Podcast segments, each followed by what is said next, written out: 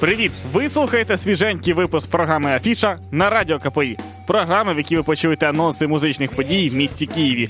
Сьогодні у випуску про живий звук, Atlas Weekend та Omnia Full крыльями.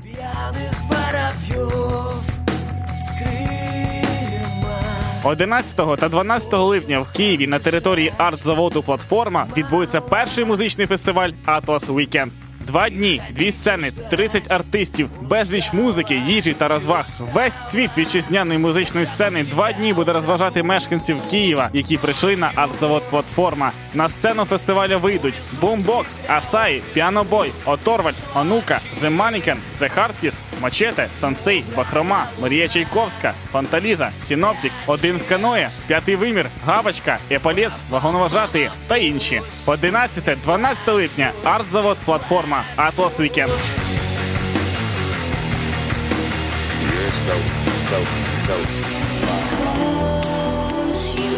18 липня в столичному концерт-холі Центрум виступить Omnia, найуспішніший український саунд-продюсер на міжнародній EDM арені. Omnia постійно гастролює по світу і вже відіграв на безлічі всесвітньо відомих івентів, на яких мріє побувати кожен: Tomorrowland, Ultra Music Festival, Serbia Wonderland, Electronic Family.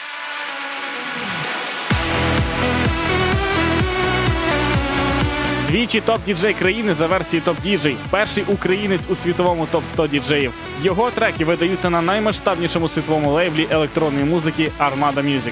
Омнія має рідкісну можливість виступити в Україні, тому зустріч з українськими фанатами проходить особливо атмосферно. 18 липня центром Омнія Full Action.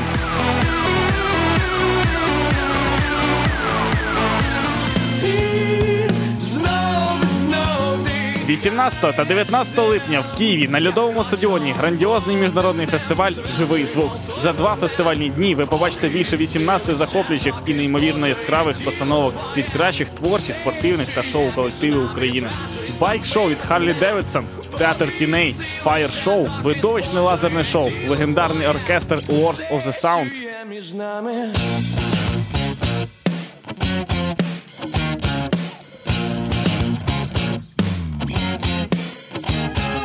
Фестиваль буде максимально цікавий для шанувальників рок-музики, адже його програма включає в себе три блоки: денний, вечірній та нічний. На фестивалі живий звук для вас зіграють Трубецькой, Сімфорок Оркестр Lords of the Sound, Табула Раса, Бахрома, Козак Systems, Еполіц, Тінь Сонця, Тарута та багато інших. 18 та 19 липня Київ, Лідовий стадіон, міжнародний фестиваль Живий звук. На цьому все. З вами був Маснуха. Це була програма Афіша. Слухайте частіше радіо КПІ та підтримуйте нас в конкурсі Ідея X на сайті r.kpi.ua. Пока-пока. Поки сили ще, доки збуджує тіло твоє. Все, між нами, зраджуй, зови мене.